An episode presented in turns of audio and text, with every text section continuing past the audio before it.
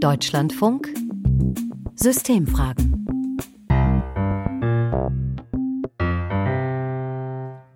Herzlich willkommen zu einer neuen Ausgabe der Systemfragen mit Dörte Hinrichs am Mikrofon. 2024, das ist ein Superwahljahr. Vor uns liegen neun Kommunalwahlen, drei Landtagswahlen und eine Europawahl. Und es gibt viele Parteien, auch neu gegründete, die von ganz links über die Mitte bis ganz rechts mit verschiedenen Programmen und Versprechen Wahlen gewinnen wollen. Aber was heißt überhaupt links und was rechts in der Politik? Woher kommen diese Begriffe? Und ist diese Unterscheidung heute noch aussagekräftig zur Orientierung im Werte- und Parteienspektrum? Liberal und konservativ sind ja auch Begriffe, mit denen bestimmte Haltungen und auch Parteien verbunden werden, die möglicherweise als Kompass dienen können und die wir in den Systemfragen schon genauer unter die Lupe genommen haben. Heute nun soll es um die Frage gehen, was ist links? Ich würde sagen, links ist so die Verteidigung der, der Inhalte der Aufklärung, also die Ausbreitung von humanistischen Idealen und Gleichberechtigung und Demokratie. Für mich geht es vor allem um, um soziale Gerechtigkeit und darum, dass wir Menschen nicht ausgrenzen, dass wir schauen und sehen, dass wir gleich sind, dass wir eben diese vor allem auch rassistischen Narrative einfach aus den Köpfen der Leute irgendwie bekommen. Also links ist für mich erstmal Politik, die versucht, sich progressiv zu verordnen und die Gesellschaft quasi sehr stark umzugestalten. Das kann gute Prozesse wie Gleichberechtigung und soziale Sicherheit bedeuten, aber links ist für mich eben auch äh, Sachen wie der kommunistische Terror, der Stalinismus, die Gulags. Das ist für mich ebenso auch Teil des linken Spektrums. Das sind einige Stimmen aus Leipzig, die meine Kollegin Annegret Faber bei einer Straßenumfrage eingefangen hat. Sie umkreisen schon ein bisschen das Feld, das reicht von linksextrem bis linksliberal, und es gibt einige Kernpunkte, die sich auch in Parteiprogrammen widerspiegeln. Das aus der Arbeiterbewegung entstandene Streben nach Gleichheit und Gerechtigkeit haben sich SPD, die Grünen und die Partei Die Linke auf ihre Fahnen geschrieben. Doch können auch konservative Positionen, etwa in der Klima- oder Migrationspolitik, in linkem Gewand daherkommen, wie das neu gegründete Bündnis Sarah Wagenknecht beweist. Wie Linke sich selber sehen und wie sie von anderen gesehen werden, auch darum soll es heute gehen. Warum ich kein Linker mehr sein will. So war vor drei Wochen ein Artikel von Bernd Stegemann in der Welt überschrieben. Stegemann, 2018 Gründungsmitglied der linken Sammlungsbewegung Aufstehen von Sarah Wagenknecht, erklärte darin, warum er es mittlerweile als Beleidigung empfindet, wenn man ihn als Linken bezeichnet. Auf X, ehemals Twitter, kommentierte daraufhin der Soziologe Oliver Nachtwey, Verstehe ich gut. Das wäre wirklich eine Beleidigung für Linke. Das kleine Scharmützel unter Professoren ist nur eins von vielen Beispielen für eine Debatte, die man im Moment kaum übersehen kann. Gibt es eigentlich noch eine Linke? Und wenn ja, was heißt das eigentlich heute? Links sein. Darüber möchte ich mit meinem Kollegen Uli Hufen sprechen, der hier im Studio ist. Ja, was da als erstes auffällt, links ist ja ein ganz anderes Wort als konservativ oder liberal. Es bezeichnet ja erstmal nur eine räumliche Orientierung, also eine Art Position im Parteienspektrum, oder? Ja, das ist ganz wichtig. Links, rechts, das markiert sozusagen ein horizontales Bild. Die vertikale Variante kann man auch ja leicht auf die Politik übertragen. Da wäre dann oben und unten die Regierung und die Regierten. Und was da sofort klar wird auch ist, links gibt es nur, wenn es auch rechts gibt, auch in der Politik. Und wie kommt überhaupt dieses Raumwort in die Politik?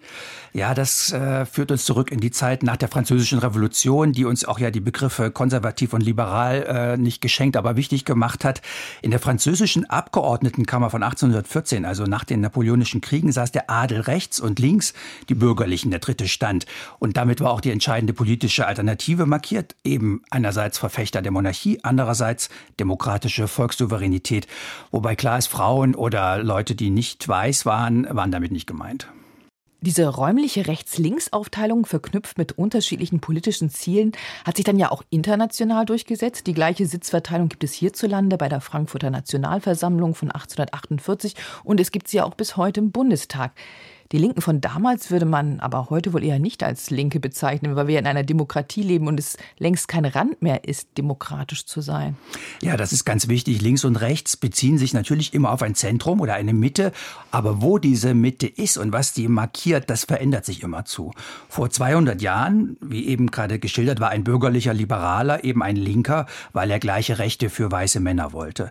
1924 träumten viele Linke mit Leo Trotzki von der Weltrevolution und heute Ist man ja schon recht weit links, wenn man vorsichtig daran erinnert, dass es in den 1960er Jahren zum Beispiel in der ganzen westlichen Welt ziemlich normal war, dass Milliardäre 70 oder 80 Prozent Steuern gezahlt haben.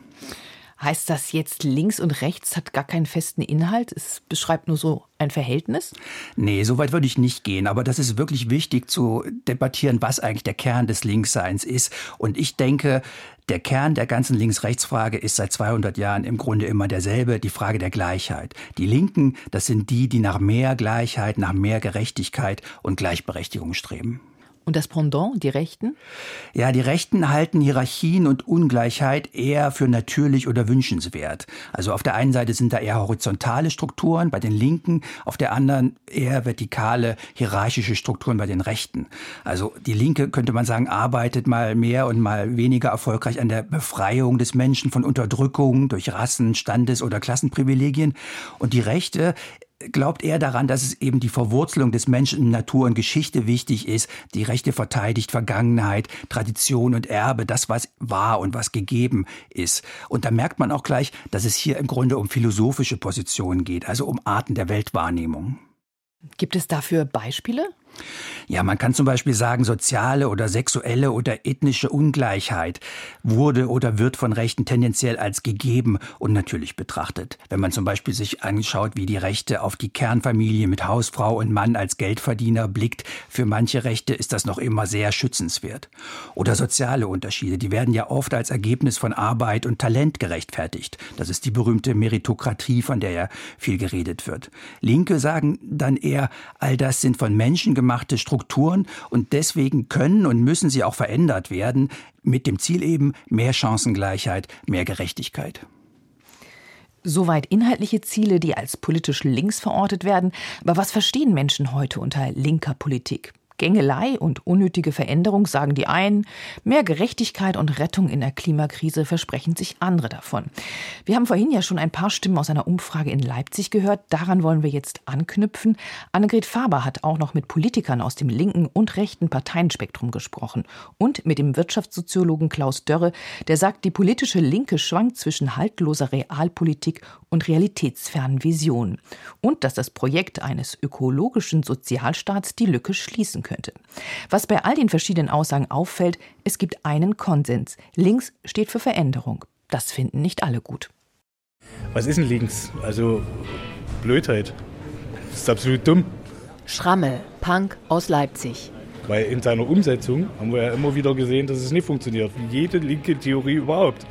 Die begeht nämlich den Fehler, dass es davon ausgeht, dass jeder Mensch ja eigentlich nur das Gute will. Das ist aber Schwachsinn, das funktioniert nicht. Rein persönlich würde ich sagen, links soll zumindest äh, damit verbunden werden, die Hoffnung einer freien Gesellschaft, wo es keine ökonomischen Zwänge gibt. Adam Bednarski, Vorsitzender der Partei Die Linke in Leipzig. Links sollte ja auch immer erstmal auch eine Perspektive sein und eine gesellschaftliche Perspektive, dass man eben mit dem, was heutzutage an Gesellschaft vorhanden ist, mit einem Problem und Sachzwängen da nicht verharrt, sondern eben daran arbeitet, ich sag mal, die Befreiung des Menschen. Und da gibt es halt die, die viel haben und das sind wenige und die, die wenig haben und das sind die meisten. Und ich denke, das sollte nicht das Ende der Geschichte sein. Also wenn ich das Wort links höre, denke ich an ein Befreiungsprojekt, das dazu beiträgt, dass sich Menschen aus selbstverschuldeter Unmündigkeit befreien, wie das Kant so schön formuliert hat, dass sie mit Verhältnissen brechen, die Menschen knechten, die zur Ausbeutung führen und dabei den Planeten zerstört. Professor Klaus Dürre ist Arbeits-, Industrie- und Wirtschaftssoziologe an der Friedrich-Schiller-Universität Jena und Mitherausgeber des Magazins Sozialistische Politik und Wirtschaft.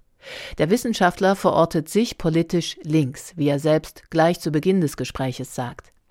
Einzig mit linker Politik könne man der ökologischen Krise wahrhaftig begegnen, so seine These. Jedoch vergleicht er linke Ideen und Politik auch mit der Arbeit des Sisyphos. Die Linke versucht immer wieder, den Stein den Berg hochzurollen, mit dem Ergebnis, dass er dann doch mindestens ein Stück weit zurückrollt. Das ist ein bisschen auch angelegt in dem Grundcharakter linker Utopien, Die Linke muss utopisch sein, sonst hat sie keine Relevanz für die Gesellschaft. Sie muss aber eben auch wissen, dass sich Utopien niemals eins zu eins einlösen lassen. Das merkt man spätestens dann, wenn linke Parteien regieren und sich nicht so schrecklich viel ändert. Ich denke bei links an Politik, die den Menschen und seine unveräußerlichen Menschenrechte ins Zentrum stellt. Holger Mann, Bundestagsabgeordneter der SPD dass wir staatliches Handeln darauf ausrichten, dass es gerecht zugeht, dass sich Leistung und harte Arbeit lohnen, aber man in Krisen auch Hilfe zur Selbsthilfe bekommt. Mit links verbinde ich in erster Linie einen überbordenden Aufbau der Staatsverwaltung, mehr Gängelei und weniger individuelle Freiheit. Michael Weikert, Vorsitzender der CDU-Fraktion in Leipzig. Also grundsätzlich äh, muss man ja dazu sagen, dass es ja für Linke häufig schon etwas beinahe anstößiges bis illegales ist, wenn man sich als demokratisch rechts einordnet. Und insofern halte ich auch an sich nicht mehr viel von diesen Begriffen. Noch weiter rechts als die CDU sitzt die AfD im sächsischen Landtag. Das Problem ist aus meiner Sicht, dass mit diesen Begriffen links und rechts in der Öffentlichkeit, aber gerade auch in den Medien falsch umgegangen wird sagt Christian Kriegel, Stadtrat und AfD-Fraktionsgeschäftsführer in Leipzig. Also es wird verwischt Links- und Linksextremismus und es wird auch auf der anderen Seite Rechts- und Rechtsextremismus in einen Topf geworfen, zunehmend in unserer Gesellschaft. Und das ist aus meiner Sicht falsch. Bei aller Polarisierung in der Öffentlichkeit steht auch fest, die AfD in Sachsen ist vom Verfassungsschutz klar als rechtsextrem eingestuft worden. Doch brauchen wir die Begriffe links und rechts überhaupt noch? Nehmen wir die neu gegründete Partei Bündnis Sarah Wagenknecht. Der Trierer Parteienforscher Marius Minas sagt in einem Interview, in ökonomischen Fragen sei das Bündnis eher links, in gesellschaftlichen eher rechts. Die Grenzen verwischen sich.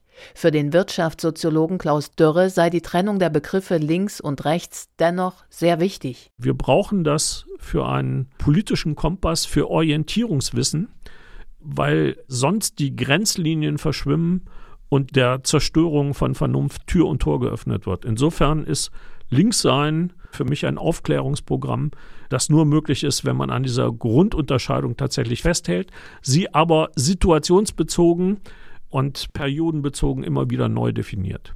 Klaus Dörre veröffentlichte 2021 das Buch Die Utopie des Sozialismus, Kompass für eine Nachhaltigkeitsrevolution. Im Sommer 2024 wird es auch in England erscheinen. Im Zuge seiner Arbeiten sieht er, der Begriff links wird in Ost- und Westdeutschland unterschiedlich definiert. Ja, es gibt einen wichtigen Unterschied zwischen Ost und West, weil im Westen viele noch ja, links definieren in der Folge der 68er Bewegung und dann der neuen sozialen Bewegung in den 1980er Jahren. Da hat es sich ja deutlich verschoben, auch in Richtung von ja, ökologischer Politik, Gleichstellung der Geschlechter, Abbau der Diskriminierung von Minderheiten und so weiter und so weiter. Das war jedenfalls ein prägender Einfluss der 68er Bewegung und der neuen sozialen Bewegung. Das ist im Osten in diesem Ausmaß und in dieser Intensität nicht der Fall. Linkssein ist immer noch stark geprägt vom Erbe der SED-Vergangenheit. Das Linkssein verkörpert für viele eben tatsächlich bürokratische Gängelung. Linke Politik würde die persönliche Freiheit einschränken durch strengere ökologische Vorgaben, zum Beispiel weniger Autofahren, weniger Fleisch essen. Unternehmen oder reiche Menschen fürchten zum Beispiel höhere Steuern, und linke Politik könnte bestimmte Meinungen oder Ansichten unterdrücken oder gar verbieten, so die Befürchtungen. Vielleicht ist das der Grund, warum die Partei Die Linke auf politischer Ebene derzeit kaum noch eine Rolle spielt. Für den Wirtschaftssoziologen Klaus Dörre könnte diese Situation auch die Antwort auf die Frage sein, warum die Rechte gerade so viel Zulauf hat. Durch die Schwäche der Linken weil die Hoffnung erloschen ist, dass sie wirklich in der Lage ist, Grundlegendes zu verändern bei sozialer Ungleichheit, bei ökologischer Nachhaltigkeit, äh, wo sich diese Hoffnung in anderer Weise Bahn bricht und man deshalb sein Heil bei der radikalen Rechten sucht. Annegret Faber ist unserer heutigen Systemfrage nachgegangen, was aktuell als politisch links betrachtet wird. Da gibt es offensichtlich verschiedene Definitionen und ja auch Abstufungen, die sich in der aktuellen Parteienlandschaft widerspiegeln. Während die Partei Die Linke im Bundestag gerade ihren Fraktionsstatus eingebüßt hat, tut sich mit dem Bündnis Sarah Wagenknecht eine neue Partei im linken Spektrum auf. Inwieweit trägt überhaupt noch die Unterscheidung zwischen links und rechts, um politische Parteien einzuordnen? Das möchte ich jetzt noch mal im Gespräch mit Uli Hufen vertiefen.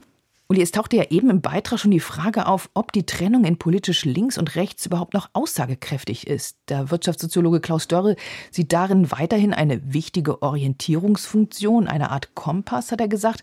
Aber es gibt ja auch Kritik daran. Politische Parteien und Bewegungen würden sich heute dem Links-Rechts-Schema entziehen. Es sei überholt, weil es nicht mehr auf die superkomplexen Gesellschaften anzuwenden sei, in denen wir leben. Ja, das ist wirklich sehr interessant, vor allen Dingen deswegen, weil diese Debatte uralt ist und alle paar Jahrzehnte wieder auftaucht. Die Bundeszentrale für politische Bildung hat gerade Texte aus dem Jahr 1963 veröffentlicht. Da debattieren der spätere Bundeskanzler Helmut Schmidt und der spätere Finanz-, Verteidigungs- und Wissenschaftsminister Gerd Stoltenberg von der CDU genau diese Frage. Und nach 1989 gab es das natürlich auch. Damals schrieb zum Beispiel der italienische Philosoph Norberto Bobbio sein Buch Rechts und Links, Gründe und Bedeutungen einer politischen Unterscheidung eben genau unter dem Eindruck, dass man das wieder rechtfertigen muss, dass diese Unterscheidung Sinn macht. Und dieses Buch ist ein wirklicher Klassiker. Bobbio zeigt da sehr anschaulich, warum die Gerechtigkeitsfrage eben über all die Zeit den Kern der Linken ausmacht. Und was steckt jetzt hinter der immer wiederkehrenden Vermutung oder Behauptung, die Begriffe seien nun überflüssig geworden? Ich würde sagen, diese Vermutung taucht immer auf in Zeiten großer historischer Umbrüche. Nach dem Zweiten Weltkrieg wollte in Deutschland sich selbst kaum wer noch als rechts benennen, aus verständlichen Gründen auch weil da noch das Wort rechtsextrem ist. Aber links sein war in Westdeutschland auch lange schwierig, weil da eben noch die DDR war als vermeintlich linker sozialistischer Konkurrentstaat. Gleichzeitig waren natürlich Ideen in Westdeutschland und auch in Westeuropa, in Amerika sehr einflussreich, die heute viele für sehr links halten. Also zum Beispiel Gewerkschaften, Verteilungsgerechtigkeit. Der Sozialstaat wurde ja überall ausgebaut, jahrzehntelang. Und umgekehrt nach 1989, niemand wusste mehr, was links bedeuten soll, weil linke Ideen ja in der Praxis gerade so dramatisch gescheitert waren. Marx war lange ein Schimpfwort. Und trotzdem, die Begriffe links und rechts sind bis heute unersetzlich, wie wir merken daran, dass wir darüber debattieren, jetzt gerade. Und nach wie vor gibt es ja auch nicht nur Links, sondern auch Linksextremismus. Wie wird der heute gesehen? Ja, das Interessante ist, bei Links- und Rechtsextremismus, Norberto Bobbio schreibt da sehr ausführlich drüber und das ist meiner Meinung nach sehr wichtig, es ja dazu sagt. Das ist vor allen Dingen eine Frage der Methoden. Also Links- und Rechtsextremisten haben beide ein sehr gestörtes, vorsichtig gesagt, Verhältnis zur Demokratie und sind beide häufig bereit, Gewalt einzusetzen, um ihre Ziele sozusagen zu erreichen. Das ist das, was Links- und Rechtsextremisten vereint, die Methodenfrage. In den politischen Zielen, was sie eigentlich wollen, sind sie natürlich so unterschiedlich wie schwarz und weiß. Die Linksextremisten fordern eben genau diesen im Extremfall Kommunismus, also eine extrem gleiche Gesellschaft und Rechtsextremisten, was die fordern in Deutschland, äh, müssen wir nicht erzählen. Es gibt ja noch eine andere Debatte, die jetzt aktuell entbrannt ist, die aktuelle Debatte um die Linke, um sogenannte Wokeness, um Identitätspolitik. Ja, das ist interessant. Da erscheinen ja gerade viele Bücher, zum Beispiel von der Philosophin Susan Neyman, die in Potsdam das Einstein-Forum leitet. Mir scheint, dass da wieder dramatische Veränderungen dahinter stecken, hinter diesen Debatten. Und zwar hat es damit zu tun, dass das, was die soziale Frage früher hieß, also die Versorgung der Menschen mit Essen und mit Dach über dem Kopf und Kleidung, das ist natürlich immer noch wichtig, aber nicht mehr so zentral wie früher. Und umgekehrt sind dazu kulturelle Fragen dazugekommen, das, was man eben Identitätspolitik oft nennt, die sind wichtiger geworden oder anders gesagt Werte. Und natürlich haben die Medienrevolutionen der letzten Jahrzehnte dazu beigetragen, auch Globalisierung und Migration. Die Einteilung in links und rechts ist demnach heute nicht mehr so klar und aussagekräftig? Doch, ich denke schon, dass die Begriffe nützlich bleiben. Bei Susan Neyman sieht man das ja auch sehr gut. Sie betrachtet sich als Linke und kritisiert, was sie für eine neue falsche Art von Linkssein hält, also eben diese Woken. Aus Neymanns Sicht geht es denen zu sehr um Identitätspolitik und zu wenig um klassisch linke Ideen von Fortschritt und Gerechtigkeit. Ob sie da recht hat, darüber wird heftig gestritten, aber man erkennt an der Debatte gut was eben Neues. Ja? Zu dieser alten Gerechtigkeitsdebatte zwischen links und rechts hat sich eine neue Debatte gesellt um kulturelle Dinge, um Werte. Und das Verwirrende ist, dass sich diese Dimensionen überraschend kombinieren können. Was genau ist damit gemeint? Naja, wir wissen ja schon lange, dass man wirtschaftlich eher rechts denken kann und dabei kulturell trotzdem eher links stehen. Das demonstrieren ja große Teile der urbanen, gut verdienenden liberalen Eliten. Und Sarah Wagenknecht jetzt mit ihrer neuen Partei zeigt, man kann das auch umgekehrt machen. Man kann offenbar linke Gerechtigkeitsideen verknüpfen mit eher rechten kulturellen Werten, Familie und Nation zum Beispiel. Aber wie gesagt, diese Debatten um den Nutzen der Begriffe rechts und links gibt es immer wieder und jedes Mal hat sich erwiesen, dass sie nützlich bleiben. Die AfD demonstriert uns das jeden Tag als Partei ganz weit rechts mit drei als rechtsextrem eingestuften Landesverbänden. Vielen Dank, Uli Hufen, für diese Einschätzung, die aktuelle Diskussion und die historische Einordnung, woher die Links-Rechts-Begrifflichkeit kommt, nämlich von der Sitzordnung im Parlament und der damit verbundenen politischen Verortung der Fraktionen. Der frühere CDU-Generalsekretär Heiner Geisler sprach in diesem Zusammenhang übrigens einmal spöttisch von politischer Gesäßgeographie. Links sei heute ein Begriff, der mit Genderfragen und Lifestyle-Fragen überfrachtet sei, meinte kürzlich Sarah Wagenknecht. Deshalb würde das BSW Labels wie links und rechts nicht mehr benutzen. Ob diese Unterscheidung tatsächlich obsolet ist, darüber gehen die Meinungen auseinander, wie wir gehört haben. Das Streben nach Gleichheit und Gerechtigkeit ist vielleicht ein gemeinsamer Nenner derer, die sich als links begreifen. Klar ist, Links und rechts sind emotional besetzte Begriffe, mit denen in den politischen Debatten nach wie vor polarisiert wird. Und was nun genau unter rechts verstanden wird, welche Inhalte damit verknüpft werden, wie der Begriff sich im Laufe der Geschichte gewandelt und aktuell aufgefächert hat, das wollen wir dann im März in den Systemfragen vertiefen. Für heute danke fürs Zuhören, sagt Dörte Hinrichs.